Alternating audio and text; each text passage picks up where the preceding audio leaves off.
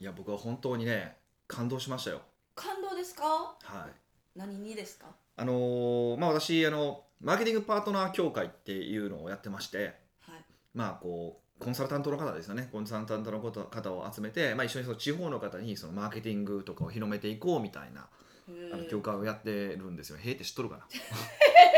そう聞かれたらあそうなんやみたいな、はいただ単にこうみんなが集まってくるって思ってたんですけいどや地方に違うんですよ、まあ、一応地方にそのマーケティングの知恵っていうのはやっぱりやっぱりどうしても都会じゃん特に東京でしかないじゃないですかできめ細かくやっぱり対応できるのってその地方でその場でっていうのがあるからあの、まあ、そういうのをねやネりたいッと思っトてとかは関係ないんですかネットさえあればなんか今もう地方とか関係ないっていう一筋もあるじゃないでなすんかか一筋ってなんか分からへんけどそこでこ一理そその言葉はちょっとよく分かんないんですけど、 まあ、とりあえずそれ置いといて僕その国語は無視してあのいや知識だけならねもちろんウェブとか本とかがあるから十分できるんですけどやっぱり最後って、ままあ、マーケティングでもだけじゃなくて何でもスキルとかって全部そうだと思うんですけどやっぱりこうなんとなくその文字にはならないような言外の意味があったりだとかあとやっぱりその人に対してそれぞれの会社っていうのは事情も違うしこう業種とかも違うからそれに合わせたきめ細かい対応ってやっぱ必要じゃないですか。でもそれって、まあ、東京に来てもらえるんだったら、まあ、私がやったりだとか別に他のね、まあ、いわゆる競合我々の競合でもちゃんとやってくれる人は中にはいてますから、まあ、大体おかしいやつ多いですけどね。あのっていうのはちょっとあれですけど、まあ、でもいや素敵な方もいらっしゃるからそういう方にあの、まあ、やるという一つの手だとは思うんです。なんですけどあの、まあ、地方の方でわざわざ東京出てきてって大変じゃないですか。うん交通費もすごいかかりますそうそうそれだけでもねねであときめ細かさでいくとやっぱち距離的に近い方がいいっていうのもあるから、まあ、それを考えるとねその地方の方にあの、まあ、それぞれの地方でね、えーそういうコンサルタントがいてそこに相談できるみたいな、まあ、窓口があればいいなっていうのがあってでマーケティングパートナー協会っていうのを立ち上げたんですよ。めちゃに、まあ、あの先週それがちゃんと協会にめでたくちゃんと一般社団法人になりましてですねおめでとうございます、まあそうですよ本当まあパチパチ日本パチたパくチさんの方が集まってくれて今160人ぐらいかなへーまあ、いてるんですけど、でまあ、それはまあその話はどうでもよくて、いやどうでもいいわけではないですけど、あね、どうでもよくない か、いい話そう立ち上がったたんで、これからもっとね、あのよろしくお頑張っ願いしていますこうと思うんで、あのまあ、地方で悩まれてる方いらっしゃったらね、またご相談いただければと思うんですけど、はいまあ、まあそれみみんな告知しますけど、まあ、そっち置いといて、 はい、その集まって、まあ、みんなでこう遊ぼうみたいな話になったんですよ。そのマーケティングパートナー協会のまあそうなんですよ、まあ、要は要は言ったってまあ僕を中心とした集まりだからいや遊ばへんやつあかんやろみたいな感じじゃないですか。そうなんですでだから、まあ、今回遊ぼうって言ってであの、まあ、一応金運神社はいで、まあ、富士山にあるって話はまあ何回かしたことあると思うんですけどそこにお参りしてで、まあ僕大好きなゴーカートしてい好きすぎるでしょや好き大好きなんですけどでか帰ってくるでも帰ってくるまあ飲み会までするみたいな流れもう一日中遊ぶってことですか一日朝集合しては朝の8時半ぐらいに集合して夕方の、まあ、10時解散ですよね遠足でなんてショートリップですか、まあそうです遠足ですよねややろうやりたいって言ったらで誰かそれこう全部取りまとめてやってくれへんって言ったら、まあ、一人の男の子がワイド若い子がね手挙げてくれたんですよ、まあ、漢字やるって言っていい子 それだけでいい子そんなでもその団体はすごく良くてあのいろんなそれだけじゃなくていろんなそのあの3か月に1回ぐらいねいろんな場所でこう会議したりとかえあの成果報告会したりとかしてるんですよ。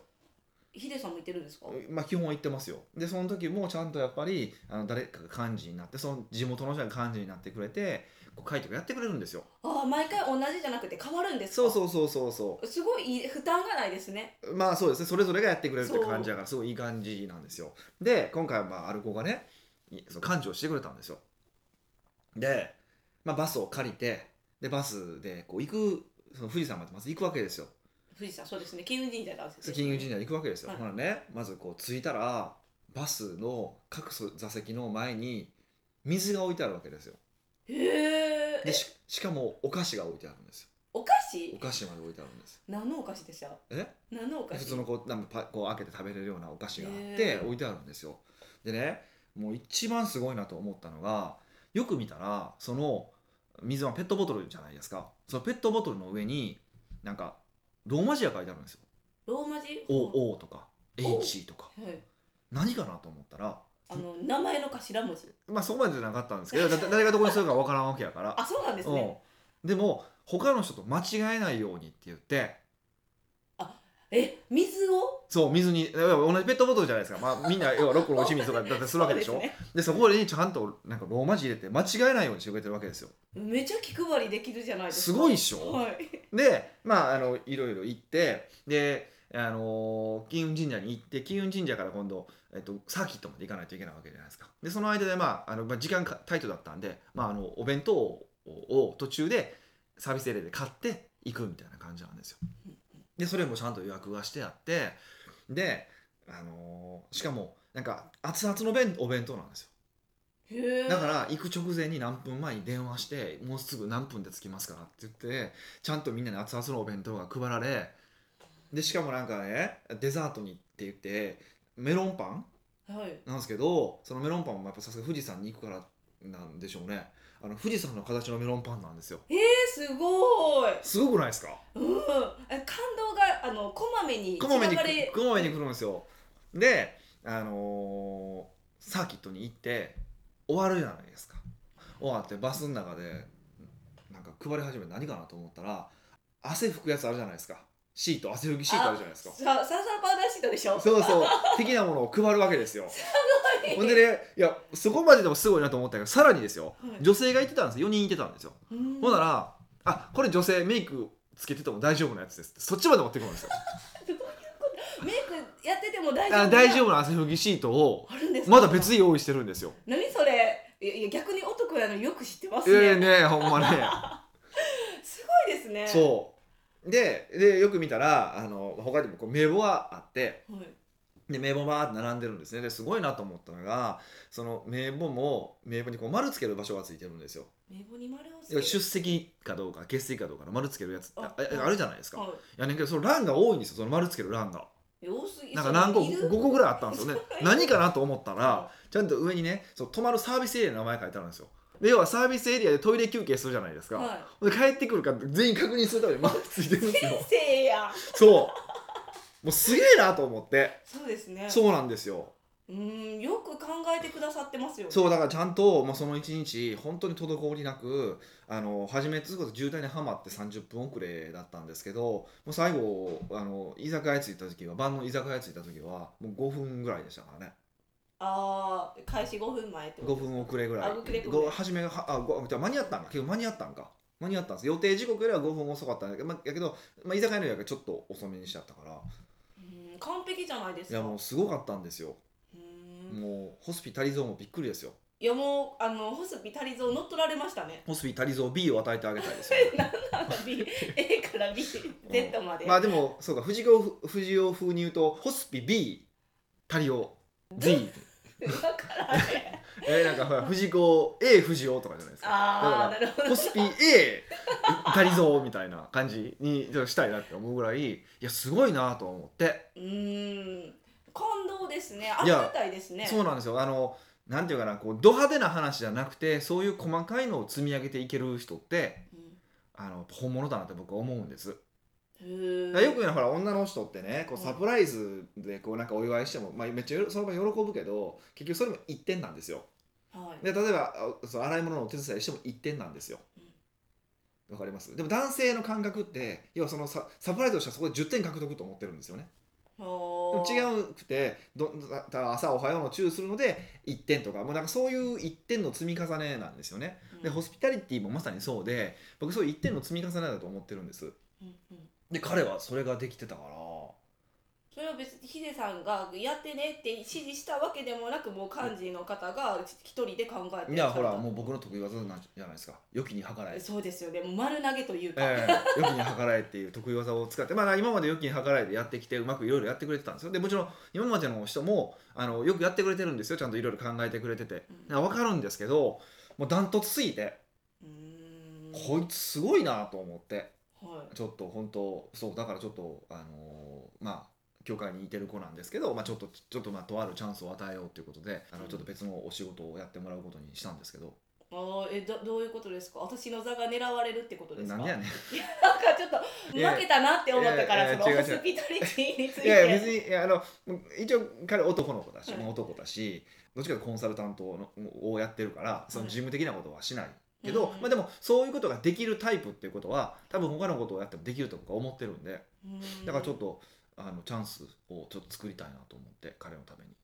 不思議なもんですね。で、でうん彼って、うんそういう、なんて言うんでしょうか。ヒデさんから仕事をもらうために頑張ったわけでもないじゃないですか。まあそうですね。それが結果として仕事につながったっていう話でもあるじゃないですか、今の。まあ言われてみたらそうですね。うん、なんいかやでもねだかうらんそれでいくといやほんまみんなよく見てますよ。まあこあのこれこれサラリーマンの方聞いてたらですけどほんまトップってみんな見てるよく見てるそこはそういうところ本当はですかちゃんとやってるとか頑張ってるとかって見てるからうんあのーなんていうかななんか今不本意な仕事をしてたりとかしてもちゃんとやっぱそれはねちゃんとやるとしかもそれをだから経点越えしないといけないんですよ意味わかりますえ、経点超えが分からなかったです。要はあのーそこそこうまくやるのは誰でもできるんですようん。わかるだから例えばトイレ掃除ややれって言われてトイレ掃除は誰でもできるんですよえ ちょっとキレくしてないそれなりに綺麗にすることはできるわけですよでもそれをもう手で触れるぐらいピカピカにできるかどうかはまた別の話じゃないですかはいでそれ過剰じゃないですかある意味で言うとそうそうでもそういうのはすちゃんと気づきますまともな人だったら絶対うんここまで手を抜かずにやるんかってこと気づくからううんそういうのは見てるからでもそういう人はあのチャンスはやっぱ与えられますよねそうですかですけど僕はそういう人にチャンスを与えたいと思ってるし今までもあのそういう人になるべくチャンスを与えようと思ってやってますだからら、えっと、僕頑張ってますっていうふうに言ってる人の方が僕はチャンス与えないと思いますねえー、アピールすることも大切なんだアピールはすごいい大事なんですけどまあその程度やろっていうどういうね、えーそのアピールアピールしてくる内容が、まあ、そのレベルか、ああ、そうやね、うんまあ、頑張ってんのは分かるけどね。それで、まあ、やったら自分で頑張りって思うけど、うん特にその教会って別にあの僕が何かするための教会ではなくて、あのーまあ、そういうね、あの理念のもと集まってきた人たちの集まりだから、はい別にあの、まあ、ある程度お約、彼らにお約束してる部分はあるから、それは提供するけど、別にそれ以上のことはやる必要はないわけで、例えばその彼らに一人一人にチャンスを与えるなんてする必要もないわけですよ、その意味でいくと。うんそうですねうん、もちろん約束したことはするけども、はいでだけどそれを超えてチャンスを与えるってことは向こうも超えてくるからチャンスを超えてこっちも超えてかチャンスを与えないといけないわけでしょ、うんっていうふうに思ってるので、はいうん、でも本当もう見てますよちゃんとした人であればあるほどだからあそれはあのあの、まあ、今社長さんも聞かれてると思うからだったらそういう取引先の人とかでもまともな人でああればあるほどそういう細かいところで意外と気づいてますからね。うん気づく社長と気づかない社長の違いもないんですか絶対私は気づかない社長もいると思ってるんですよあもちろんいてると思いますよ。そういう社長と付き合ってもね長く付き合っても楽しくはないですよね。あじゃあもう自分も見切りつけた方がいいんですかだから長くお付き合いしていく人ってだから本当にやっぱそういういい人ばっかり集めていった方がいいわけでしょもちろんあのなんかあえてねそういう嫌な社長に飛び込むこともやったりとかしますけど僕も辛いなと思うお客さん入れたりとかわざとするんですよ一人とかだけはそれは何ですかなんか面白いから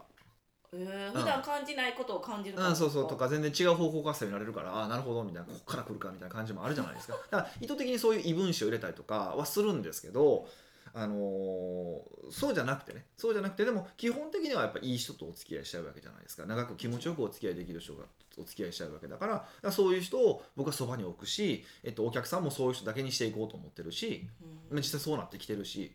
やっぱそれはあのーもう意図してますよね。ううんんでやっぱ取引先でもそういう人に関しては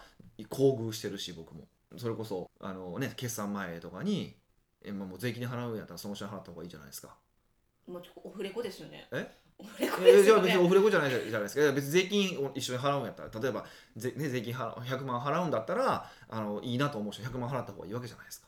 うん、まあそうそうでしょそうそうでしすょねだったらその分じゃあもうちょっと決算前やしなんか仕事別で作ってあげようとか、ね、でできるわけじゃないですか。あーはいっていうこともやっぱやったしやってるし実際。うーんまあいろいろチャンスは落ちてるんですねうんまあ、チャンスはだからそういうサラリーマンの人からするとしてると思うしで、まあ、彼の場合は特に、まあ、そその局面だけではなくて、あのーそれまでもずっとやっぱいろいろ頑張ってたんですイベントをやった時に、あのーもう全部ちゃちゃんと参加したりとかもしてるしなんか、あのー自分が患者なかったとしてもちょこちょこ動いてたりとかそういうのを見てたからうーんまめな子やなちゃんとした子やなとは思ってたけど、うん、ここまでとは思ってなかったから大爆発でしたねもうほんまにこの間のは爆爆発しましたね。もうこれあの皆さん絶対教会の方聞いてくださってるじゃないですか、いはいもうなんか次のイベントの幹事の人めちゃドキドキしますい やだからいや別にそれをしろって求めたこともないし別にないんですよたまたまそうです彼わをかりますよわかるけどどっちかって言ったら意識識高い人が集まってるからはいやっぱこうね絶対次なんかしてっていう時も抵抗みんな上がりにくいでしょでまあね、えーでも一方でいや一方でその意味でいくとねなんかこうあそういうところでもチャンスになるんやみたいなもちろんその協会の中でいろいろえっと参加してくださった方の中でこう成果を上げた人とかも成果を上げてる人もたくさん大きな成果を上げてる方もいらっしゃるわけですよ。 仕事の面ですそう仕事の面ででそういう方たちももちろん抜擢していったりとかして例えば、あのー奥越えで今執筆していただいたりだとか奥越え実践会とかをやっていただいたりとかしてる方っていうのはまさにそうなんですようん。教会とかですごく頑張ってくれてるような人たちを、あのー今度、まあでしかも実力もあるってことが分かったからじゃあ奥越えでもちょっとメルマガ執筆してもらったりとか、まあ、実践会っていう形でファシリテーターしていただけませんかって言ってお願いしてやってもらってるわけですよ。ううーんん、そういうこともやっぱりできるから。じゃあやっぱりあなんてなんていうんですかイベントとか触れ合う機会が大きいあの多ければ多いほど自分の本質も見られるからチャンスにもつながるってことですよね。そうですね本当にあのーありますよだから僕こ れこれあのまあこれ教会の話じゃないんですけど、まあ、とあるまた別のそういう似たようなグループがあってねはいその時にあったのが結構まあいいこう割とこういい感じやなと思ってる人がいてたんですよ思ってたんですけど、まあ、それもそれも同じような飲み会でやって、まあ、30人か40人ぐらいかなうん結構多いですね。うん飲み会やっててでこの人いいからちょっとなんか抜擢しようかなと思ったことがあったんですよでもその時はあのー彼がトイレに行ったんですよは居酒屋さんでトイレ行ったんですよで、まあ、こ個室のトイレだったんですねでその後僕が直後に行ったんですよでその時にちょっと使い方が荒かったんですよいはい。もちろんその人の前が荒かったんかもしれないけどうん別にうん、でもでもそれはそこの段階で綺麗にすることもできるわけじゃないですかしてあげることもできるわけじゃないですか全部しろとは思わないけど、はいできることはまあささそうぐらい。あるぐい。らいじゃないですかでそれがなかったからあやめとこうって思ったことはありますええー、何その話。えめっちゃ怖いじゃないで すか。えそれはあの仕事はできるけどなんて言うんですかこう気配りができないっていうい話になるやんですかえっと仕事でも仕事ってね最後っていやもちろん気配りとかってあその仕事ができるできないの話でいくとねやっぱ最後の爪ってあるじゃないですかとか目に見えないところに対して細部にこだわるっていうところってあるじゃないですかもちろんこだわりす完璧主義はダメなんですけどとはいえ見えないところでさえ手抜かないっていうのも大事でこれすごい矛盾してる話をしてますよ、まあ、あえてしてますけどそれができるかどうかってやっぱすごく人として大事だと思ってるからはい特に特にそばでお仕事する人に関してはやっぱそういうところは意識して僕見てます近くになればなるほどそういうことをそういう裏表がないかどうかってすごく意識はしますようーうん厳しいですね。僕はいでもちゃんとしてる人は多分そういうとこ見てると思いますけどねうんうんまあ、見られてるから頑張ろうって思ってくれたらなおよし。いやなんですよででもね例えば今のこの話でいくとねじゃあそのトイレの話僕手の内明かしたわけじゃないですかはい、ある意味でいくと多分これからあの僕と一緒に飲み会したってことは多分トイレきれいにする人もいてると思うんですお店からしたらめっちゃありがたいことですよ。いやそのめっちゃ綺麗せんってことじゃないから、えでも嬉しいじゃないですか。まあまあまあねそういういいことだと思うんですけど、ですると思うんですけどでもあのそれだけじゃないからねもちろんいやもちろんそうですけど。そこで他にも僕は採点ポイントを持ってるからああはいトイレばっかりそう頑張った。そう頑張っても意味ないいわけでだから結局本質って結局せないんで隠せないんですか。まあほぼ無理でしょうねもう逆に言ったらそういう爪はどうやってこう詰めていったらいいんですか自分が爪が悪いってうん、分かったとするじゃないですかで自分改善しようと思っててもうん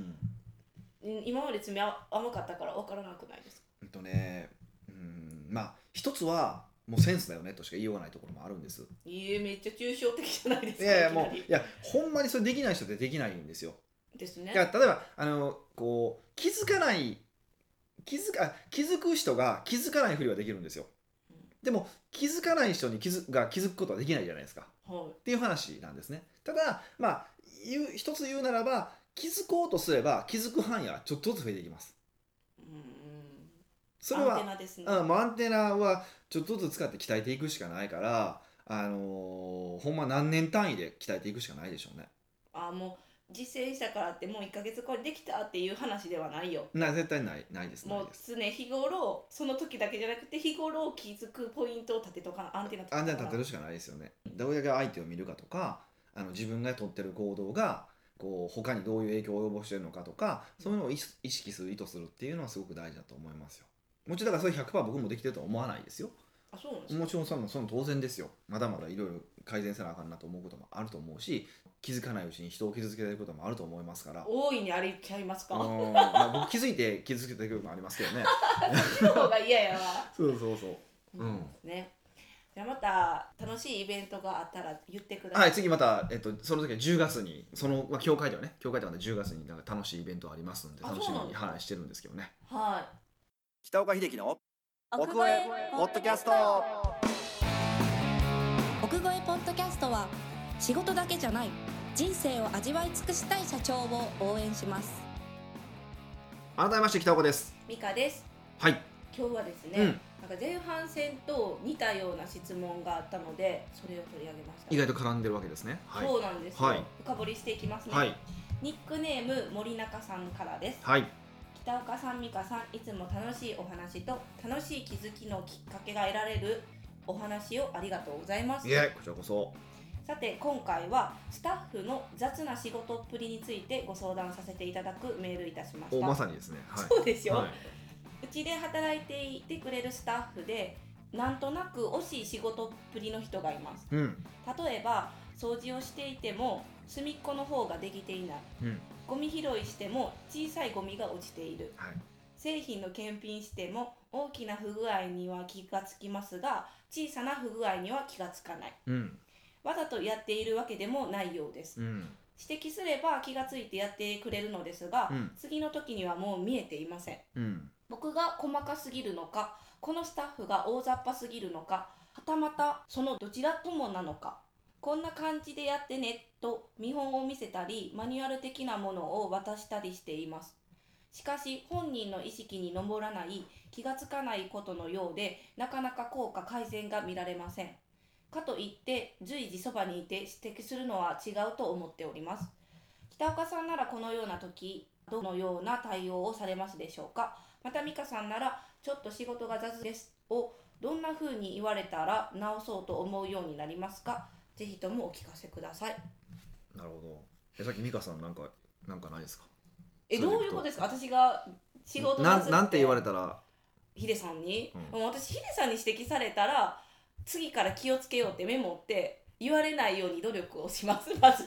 それ、なんで、恐怖、恐怖。恐怖っていうよりそんなことを指摘されたくない自分がいるああ。こんなこと言われてしまったでクソみたいなあ感じープライドですね、プライド。ある意味ね、その自分の仕事に対するプライドですよね。うー、うんプライドなんですかプライドだと思いますよ。いやなんか尊敬してる人と働いてるって自分が意識があるから、うんその尊敬してくれる人に認められたいじゃないですかもちあろあ、まあね、まあんだね。から、うん。うん、ゴミとかやったらもう絶対嫌やけどもう仕事で私が気づかない注意とかやったらそこまで思わないですけどうん。って感じですそかのねゴミごときで言われたくないっていうことねそうですようん私絶対見えると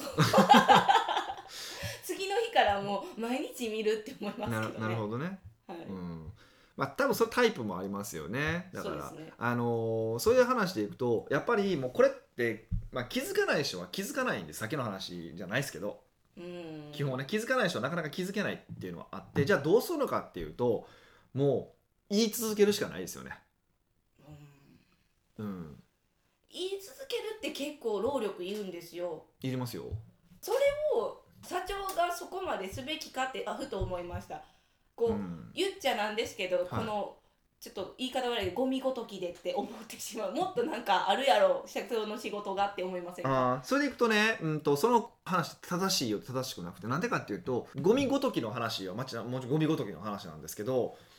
でも他の話も全部つながってるわけでしょ全部そういう話ってこのだからそのこの話だけど検品の話もそうじゃないですかまあ確かに仕事にそうそう結局直結しててる話じゃないですかいや気づこうとしないと気づけないわけだから気づこうとしろよっていうことを実は注意してるんですよねででも気づこうとしろよって言って気づくことはできないからそうやって現象で一個ずつ注意していったらだんだん気づくような目ができてくるわけじゃないですか。で一番初めはもうもう細かくもう面倒くさいぐらい指摘されるから仕方ないから見てんねんでもいいんですよ。でもいいから意識するんですよ。でだんだん何でもそうですけどスキルって何でもそうだけどですけど初めってすごいぎこちないじゃないですか。うん、そうです、まあ、自転車なんかすごい分かりやすいですよねでだんだんだんだんあの乗ってんのも意識しなくても乗れるようになるでしょもう途中から鼻歌歌いながらでも乗れるわけじゃないですかそうですね。っていう話でしょだから意識に登らなくなるようになるんですよ次は意識し一回するとだからこのゴミの話とかでもそうで一回意識に登らせて意識をし続けさせるんですようん。そうするといつの間にか今度は無意識にそれ意識した時と同じようにできるようになるわけでしょ、うん、でだからそれでいくと何回も何回も注意するの面倒くさいわと思うかもしれないけどそれがマネジメントですからねうーうんん。だから僕も今偉そうにこうやって気人に気づきましょうねとかなんだかんだ言ってるけど俺ずっと怒られてましたからねえ、あのサラリーマンの時ですか。サラリーマンの時どういうことで多怒ら分れるんですかあのいやもうずっとですよだから掃除が端っこまでできてないって僕えのも場う合もう同じことじゃないですか。うんうんとかあと、まあ、僕の上司とかだとほんと、まあ、初めの僕初めの上司がすごい良かったんですけど、初めの上司とかがあの、まあ、朝掃除の時間ってのあったんですよ、掃除するわけですよだから「北岡お前机の上掃除するのが普通やろお前」とかって言われるんですよでも掃除って普通自分の身の回りじゃないですか。えなんか他にも掃除するとこってあれ実はできるとこってあるじゃないですかお前普通のとこを掃除してたら普通の人間やぞわかるかって言われて 確かにと思って感化されてる。そうそうそうで初め気づかないんですけどそういうふうに言われると探そうとするじゃないですかどこかなあ例えばなんかこうホワイトボードの上のところ掃除したらとかおーなんかそういうふうになってくるわけじゃないですかあえてストレートに答えを言わないってことですか。だからもちろん端っこも掃除しろとも言われるけどそれだけじゃなくてやっぱうまい言い方をされましたよねうーんあー。注意し方にもちょっと工夫がいるってことですそねうだからちょっと変化球は加えた方がいいですよねあ毎回同じ感じでこれやってください。端っこまでじゃない端っこまで掃除してねっていうのはまあ一つのそうですけどうんなんか別の言い方とかもありますよね。ただあのこのスタッフさんは、その指摘すればやってくれるけど、うんうんはい、もう次の時には見えてないってもう振り出しに戻ってるじゃないですか。戻ってないんですけどね実際はそう多分繰り返し言うし言う言わないとあじゃあ最初の時はもうそう,、そうなるもんだってことです習か慣なんで気づかないっていう習慣気づかないっていう習慣になってるから気づく習慣をつけてあげるしかないじゃないですかでも習慣ってすごい時間かかるわけでしょ習慣になるまでにはうんそれこの話ですよい、言う方も、まあ、ストレスもあるししんどいはいだろうけど、はいもちろん言われてる方のがそのす数倍落ち込むじゃ落ち込むって言ったらおかしいですけど、まあね感じる負担も大きいじゃないですか、、うんうんどうしたらいいんです かうんまあもうそれそれ言い続けることでしょうねそれで負担かかって心折れたんだったらそれまででしょええもうで僕は僕はそういうタイプなんで 僕はそういうタイプなんであのこれもタイプですよほんでなんか優しくしてあげようとかはあるけどだから言い方を変えるっていうのも一つのそうだし例えばあの僕はよく言うのはあのー何でもそうなんですけど目的をちゃんと考えろって言うんですよ。目的ですか仕事する目的うん、お金を稼ぐためとかそういうことですかいやし例えばいや例えばその机の掃除って何のためにやんねんって話じゃないですか。机の掃除はまず来客された時に綺麗っていう印象を持ってもらうためとうん、あの綺麗かったら作業スピードも上がるしうんリフレッシュができる、とかもそういうのもそうじゃないですかそういうふうにやっていってその目的を考えていくと端っこまで綺麗にしないといけなくなるじゃないですか。そうですね来客の時に「えゴミ!」ってなりますもん ねそうそうそうそうそうだから不良品の話にしても目的って何なのかって話でしょ えっと完璧な商品を納品することなんでそうしないとダメなんですかねえーまあ、納品するっていうその対価をもらってるから仕事でまあそういうのも一つでしょうけど例えばいやそれでこうねちっちゃな不具合でも言って送って問題になったらこんだけ損害が発生するよねとかっていうふうにちゃんと目的をもっと持たせる理解させるってことが重要でで基本的にあの何かやってもらう時っていうのは、まあ、よほど簡単なものは別ですけどやっぱ目的を伝えるっていうのはすごく重要ですよね。ああそうですねうんそれは思います、うんなんて言うんでしょうかねただ依頼されたらなんでしなあかんねんって思ってしまいますもんそうですねだから基本的には目的を伝えるってことはやるべきですよね、もう一つの工夫としてはよく私もヒデさんに言われるんですけどチェックリスト作れってことですよねそうですねその指摘されたこといっぱいあるしこれからも言うだろうからこう指摘したものをそのスタッフさんに書かせたらいいと思うんですけどねこういうこそうとそう言われましたあみそたいれなもいいですねででこうその似たような作業する時はそのチェックリストを見て言われたことをできてるかって確認していったら、ね、次できたと次の時も忘れてるわけでもないしねまずそもそも覚えてないからね普通ねそんな一回言われたぐらいではあー確かにそうななすんごい衝撃な出来事以外は結構毎日いろんな人からもなんか言われますもんね、うんうんうん仕事で、うん確かにそうですねやっぱメモるってことって大切ですね、やっぱ大事だと思いますよ、うん、うんこんな感じの回答ですけど森中さんいかがでしょうかそねうですねまあ最終的にはやっぱマネージャーは辛いよということで まあ言い続けなきゃいけないそうそうそようっそうてそうそうで森中さんもなんか言い方にも工夫できることがあるんじゃないかなっていうそうですね。そ感じのでそのね社長、うんほんまと僕の上司みたいにあのそういうなんかちょっと煽ってみるってのもいいですよね。 そうですお前はその程度かとかね。ああお前その程度かおおみたいなとかね。まあ、確かにこう人にタイプをよりけりですけどね,、まあねそういうのもたまにはいいですよねそうそうそういうちょっとちょっとだからあのうん全部マジで行くよりはそういう風な感じでやってみるとかもいいと思いますよ。やっぱだからそのあの上司は本当に今になって考えても、まあ、当時からいいなと思ってましたけどありがたいいい本当にいい上司だなって思います。楽しみながらあの指摘される方法を見つけていただきたいなってそ思ういまでしたすね。はい。奥越ポッドキャストではいろんなご質問をお待ちしております質問フォームは奥越ウェブサイトにあるポッドキャストの記事の最後にありますのでそちらよりご質問くださいというわけでまた来週お会いしましょう。